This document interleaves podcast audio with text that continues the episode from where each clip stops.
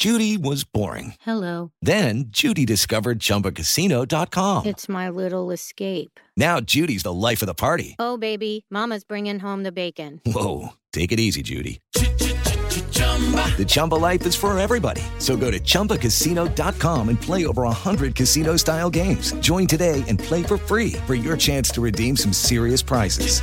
chumba ChumbaCasino.com. No purchase necessary. Void where prohibited by law. 18 plus terms and conditions apply. See website for details. Ciudadanos Informados, informando. Este es el podcast de Iñaki Manero. 88.9 Noticias. Información que sirve. Tráfico y clima cada 15 minutos. Dicen que esta expresión es eh, una de las expresiones más antiguas. Eh, se le escuchó decir a la misma reina Isabel por ahí del siglo XVI, es más, incluso el mismo Shakespeare en Hamlet la dice. Cada perro tiene su Cada día. tiene su día. Doctora Tamara Trotner, ¿cómo estás? Muy bien, Iñaki, muy bien aquí en este programa que es así como programa de qué leer y además un homenaje a nuestro adorado, a mi adoradísimo Ramón Córdoba, que murió hace exactamente una semana. Hace una semana y vi que lo publicaste, una persona entrañable para, para ti, Entrañable, para sí. mucha gente, ¿verdad? Para mucha gente, él era, digo, parte de mi tribu, que es mi grupo de amigos adorados que, que, que, bueno, le dan significado a mi vida en muchos sentidos. Y él era parte de esta tribu y era un hombre que era increíble y ahorita me doy cuenta después de su muerte, como después de la muerte nos vamos dando cuenta cómo dejó marca en tantas personas, ¿no? Porque Ramón era, bueno, un editor increíble, estuvo 40 años siendo editor, tuvo que ver con todo lo que tuvo que, que tenía que ver con los libros, desde los 16 años se dedicó a, A los libros. a los libros, a la palabra, al amor por la palabra. 30 años fue editor de Alfaguara. Sí.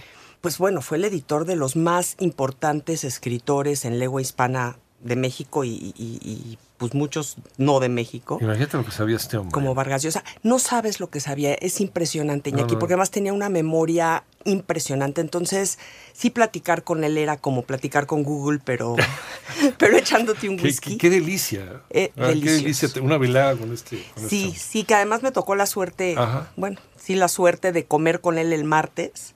Comíamos una vez al mes desde hace 10 años y comimos y platicamos y hablamos del futuro y me, me dijo de su nuevo libro y estuvimos pues platicando delicioso porque con él eran pláticas de todo, ¿no? O sea, si hablabas de cine, pero de música, pero de árboles, había muchísimo. Entonces, y sí, o sea, nos despedimos de bueno, chao, nos vemos la semana que entra y, y el jueves murió. La vida no espera. La vida no espera es una gran lección y el libro del cual vamos a hablar ahorita nos da esta lección además, que ahorita leyéndolo lo estuve releyendo para platicar con ustedes de él y wow, o sea, encuentras en las letras y en las palabras todas estas lecciones que luego la muerte te reafirma y que además deberíamos de decir, sabes que en vida, y lo hemos platicado tú y yo, Iñaki, muchas veces, pero de veras, de veras en vida, de veras en vida decirle a la gente te quiero, Claro. abrazarla, No, eh, no guardar no rencores. sí. Ay, sí, no dejar que el ego destruya lo que el corazón realmente quiere, porque sabes, caray, parece que hay tiempo, pero no sabemos cuánto. Sí, decía mi abuelo, no te vayas con amarguras. Sí, no, No le, te vayas con no- no amarguras. le debas nada a nadie, que nadie te deba nada a ti, especialmente en cuestión de, de cariño y de abrirte y de decir lo que sientes, ¿no? Que yo eso estoy muy tranquila porque con Ramón siempre, siempre nos dijimos todo y fue muy lindo. Y bueno, sí es un hombre que es, porque además les quiero decir a los que nos están escuchando, no creo que haya uno de ustedes, si es que es un lector, que no haya tenido en sus manos un libro editado por, Por él. Ramón. Puedo asegurárselos. No, con tantos años en el oficio. Es que a todos, o sea, a Carlos Fuentes y a Vargas Llosa A y a. Francisco Martín Moreno y a. Beatriz Rivas y a Almadelia Murillo y a Alberto Ruiz Sánchez y a Guillermo Arriaga. Ya nos podemos seguir con la lista. El, el hombre editó más de mil libros. Quien haya leído algo en México o en español, Sí. leyó algo editado por él, 100%. seguro. Sí. Y era increíble porque además como editor, como escritor, tenerlo a él de editor era maravilloso porque era un hombre que te respetaba absolutamente y yo creo que se, se adaptaba al idioma de cada quien. Y para él era lo mismo estar frente a un premio Nobel, editando un premio Nobel, que con nosotros los primerizos, que ya sabes que ahí llegas así con cara de conejo asustado. Y de veras era un respeto y un amor hacia las palabras. Me acuerdo el martes que llegué y le dije, ¿qué onda Ramón? ¿Cómo estás? Y me dijo, haciendo libros, ¿qué más puedo pedir? Ajá. Entonces sí era su pasión. Haciendo lo que se le daba la gana, ¿no? Cuando Claro. hacemos nuestra pasión, ¿no? Claro. Cuando nos dedicamos a nuestra pasión. Oye, y además una cosa importante, él, él, él ha estado de los dos lados. Él ha estado del lado del escritor y ha estado del lado del editor. Conoce los dos oficios. Claro. Nadie le cuenta cuentos. Eso es importantísimo, es muy importante. Iñaki, muy importante. Generalmente los editores no escriben. Y digo, Eh, es- los respeto, pero O sea, un mecánico automotriz eh, no necesariamente es un buen conductor de autos y viceversa. claro, 100%. ¿Y, y cuánto- cuántos maestros hemos tenido que saben muchísimo Sí. y no saben enseñar? Y no saben enseñar. Eh, yo no sabía de la trascendencia y del, del tamaño de, de Ramón, fíjate, desde que... ¿Sabes Ahorita qué? que nos lo estás platicando. Y, y poca gente lo sabe. Ajá. En el mundo de las letras se sabe, todos los escritores sabemos quién es Ramón, todos. Fuera de eso no se sabe tanto y entonces es increíble porque sí fue un hombre que fue como invisible un poco haciendo cosas que trascendían muchísimo, porque realmente, bueno, Carlos Fuentes decía, es que sin la mano de Ramón mis novelas no serían lo que son, o sea, a, la- a- a ese nivel, ¿no? A ese tamaño. ajá. porque además con un respeto absoluto de las letras y, y- y del lenguaje y, y con un dominio del lenguaje impresionante. O sea, Ramón era de los que de repente decías algo, pero en- hasta en cosas, Beatriz Rivas algún día dijo que ella en una de sus novelas habló de un concierto, creo que de Mahler o de alguien así en Bellas Artes y, y Ramón... Pero a bote pronto le dijo, espérate, espérate, eso no puede ser porque Bellas Artes todavía no estaba construido porque tú estás En hablando de dos años antes. Así, y, y lo que estabas tú diciendo que es tan importante, un editor escritor, creo que sí se pone del lado del escritor como diciendo, él sabe cómo tienes que realmente abrirte el pecho y derramar las entrañas para escribir una novela que valga la pena. Él decía, yo voy a apostar por cualquier novela que tenga poder. No hablo de, hablo de poder y el poder es esa forma en la que el lector cuando la lea va a saber que el escritor de veras quedó en jirones para que tu lector disfrutes esa lectura y aprendas de ella y te mueva, ¿no? Y te conmueva. Y él, en Cada perro tiene su día, que la eh, publicó en 2013, hace esto. Por, es, la historia es muy padre porque es un cuate que tú empiezas leyendo, viendo un cuate que decide limpiar la azotea de su edificio. Una azotea que está llena de, le han puesto, ¿no? De estas que pues un día le ponen chapopote, pero al día siguiente cemento, pero al día siguiente llegan y, y la tratan de hacer y entonces ya tiene una capa de metros de, de basura. Y de repente él dice, no, es que abajo, hasta abajo, hasta abajo deben de haber habido ladrillos y quiero ver esos ladrillos. Y claro que todo es metafórico a esta misma persona, él lo llama que es como su diario de campaña. Es un hombre que cayó en las drogas profundamente por una serie de circunstancias y tú vas viendo por qué fue cayendo en las drogas y qué fue lo que le pasó y él va haciendo una catarsis al limpiar esta azotea, está quitándose esas capas de él, ¿no? Esas capas, él dice, "L- logro expiar mis culpas, purgar pecados, sanar mi alma. ¿Qué hacemos nosotros? Porque siempre tenemos así como, no, a lo largo de la vida nos vamos poniendo pues capas, y nos vamos enchapopotando. Y, y- y llega un momento en el que te tienes que quitar eso. Y él dice es que el amor no puede llegar si estás lleno de estas capas y, de esta, y sucio y enchapopotado. Entonces tienes que limpiar para que finalmente lo que queremos todos en la vida es que llegue el amor. Y no estoy hablando solo del amor de pareja, estoy hablando en principio y en primer lugar del amor a nosotros mismos. Y entonces cuando habla de las drogas lo, lo- lo describe como este animal en llamas que corre, que quiere escapar y, y- y que se revuelca y Que finalmente cae, ¿no? Y es, después de esta caída, pues la lucha por volver a la vida. Hay quienes que se quedan caídos y es una lástima. Y hay quienes deciden volver a la vida, pero no es así de fácil. Y yo creo que todos los que hemos estado en algún momento en cualquier tipo de adicción o de depresión o de angustia profunda, sabes que volver a la vida es de veras dar un salto cuántico y decidir y, y- y cuesta mucho trabajo. Y él habla, por ejemplo, de un ángel, una persona que es como su ángel que lo ayuda a salir de esto. Y todos necesitamos en algún momento de algún ángel que nos ayude, ¿no? En el camino. Hace una descripción en, en la parte de, la, de las drogas. Dice, en esta obscuridad lo más patente es el abandono, incluso el abandono de Dios, aunque durante toda la vida nos haya sido indiferente si está o no ahí.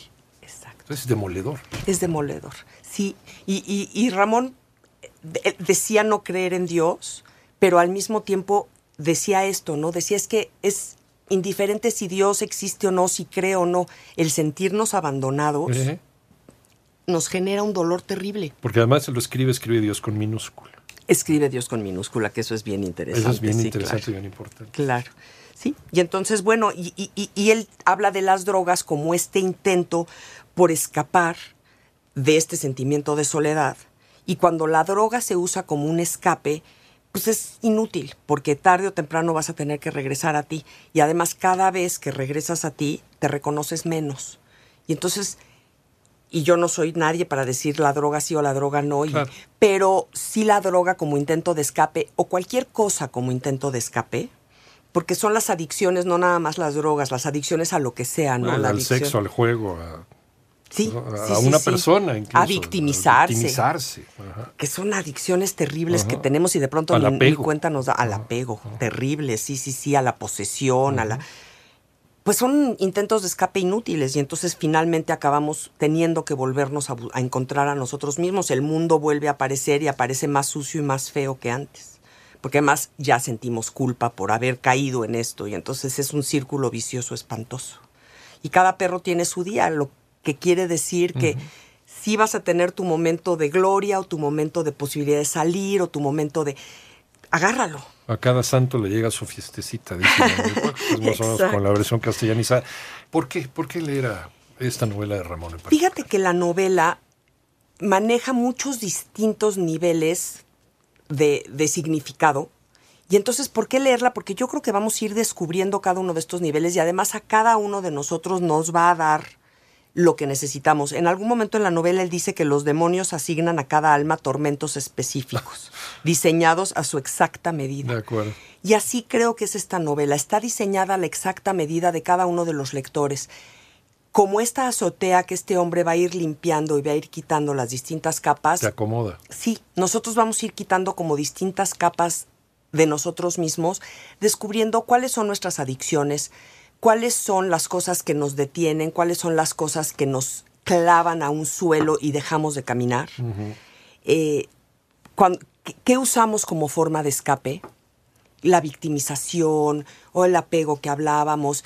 ¿Qué- de- ¿Y de qué nos estamos queriendo escapar, no? Porque finalmente, cu- cuando una persona muere, ahorita que, que Ramón se nos fue y, y vas diciendo y dices, híjole, ¿qué más pudo haber hecho o qué se quedó en el tintero o de qué se quedó con ganas.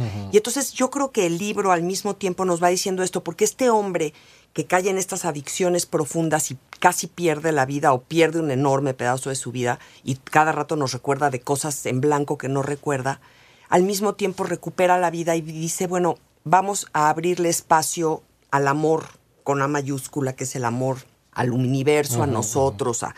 Y entonces yo creo que hay que leerla por eso, hay que leerla además porque es muy divertida, de veras te ríes a carcajadas en momentos. Eh, Ramón era un sarcástico extraordinario, yo creo que no puedes tener sarcasmo si no eres muy inteligente. El humor inteligente no es fácil, la- la- las personas... No, no, no. es- es- Por eso existe la categoría de humorista. O sea, hay, hay cómicos, hay cuentachistes que lo hacen muy bien, ¿no? Hay, hay, en fin, comediantes y hay humoristas. La gente que te hace pensar mientras te hace reír. mientras te hace reír. Eso yo creo que es la, la parte más alta de este, ¿no? Claro, y yo creo de que dentro del humorismo el sarcasmo es de las más Ah, difíciles, ¿no? Porque eh, hay un momento en el que le dispara una paloma y entonces la ve caer y está el charco de sangre y entonces Sí. dice, "¡Ah! es que yo no quería que sufriera, A- a solo la quería matar. Con Sí. el rifle de diablo. Exacto, Ah. no quería que sufriera, yo solo la quería matar. Y entonces es como dices, y eso que tiene de bueno, ¿no? Pero sí, sí te hace reír, pero te hace además pensar. Y luego dices, ¿a quién hago yo sufrir? ¿A quién nada más quisiera yo matar, pero no hacer sufrir? ¿O si hago sufrir? ¿O quién me hace sufrir a mí? Es decir, sí te vas identificando con todas estas metáforas porque es muy metafórico el libro. Desde el principio es una enorme metáfora de hacer una limpieza profunda de nuestra propia vida. Desde que empezó con lo de la azotea, eh, ahorita me, me recordaste las primeras asignaciones que tenía yo como reportero. Era ir una vez a la semana a entrevistar a un intelectual italiano que se llama Carlo Coccioli, ¿no? un Ay, italiano. claro. No si te acuerdas Sí, del sí, escritor también perfecto. intelectual. Entonces iba a la casa de- del maestro Carlo Coccioli y le grababa ahí un comentario de 5 o 10 minutos, depende de lo que también se extendiera. Y un día me dio una gran lección sobre, la, eh, sobre el mexicano y las azoteas. La azotea es, define perfectamente bien al, al- al mexicano. Nos dice, ¿sabe usted por qué, licenciado? Lleno de basura. lleno de cosas que no sirven para diente, para nada. Dice el maestro Carlos Cocho, somos acumuladores. Y las azoteas en México, si te fijas en las tomas aéreas, están llenas de cosas que no sirven para absolutamente maldita la cosa. Nada, pero, la, pero oye, la lle- Esa es nuestra vida. E- Esos somos nosotros. ¿Cuántas cosas vamos acumulando que no nos van a servir para nada? Hablando desde rencores, desde memorias, desde me hicieron, desde lo que pasó de chiquito, desde es que mi mamá me hizo. ¿Cuántas cosas vamos acumulando y acumulando y acumulando que al rato ya no nos dan espacio para recibir cosas nuevas? ¿Qué tal si nos despejamos de todo eso para ver qué viene nuevo, no? ¿Qué nuevos recuerdos, qué nuevas emociones, qué nuevos amores? Pero no, no, no, no sucede si no te despejas. Y esa es exactamente la metáfora de cada perro tiene su día. Es tenemos que quitar para poder dar espacio para meter. Y entonces, eh, pues esa es la cosa. Y, y él te dice, ¿no? Yo no sufro.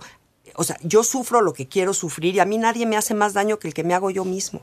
Entonces yo creo que la tenemos que leer porque es un testimonio de una caída en lo más oscuro del dolor, de la adicción, de la lucha por volver a la vida, por encontrarle sentido a la vida y después visitar, después de haber visitado esto que Baudelaire llamó los paraísos artificiales. Oh, sí. Dejémonos de paraísos artificiales.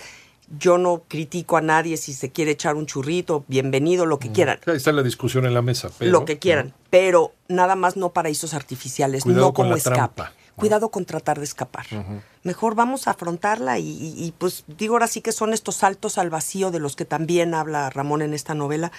Solo saltando vamos a saber si podemos volar y si no, pues ya nos estampamos, pero caray, al menos tratar. Hay saltos de fe, pero... No hay saltos de, pues aunque sean de fe, aunque sean lo que sea, pero salta. Quedarte estático es lo peor. Cada perro tiene su día de Ramón Córdoba. Eh, eh, ¿Se puede conseguir?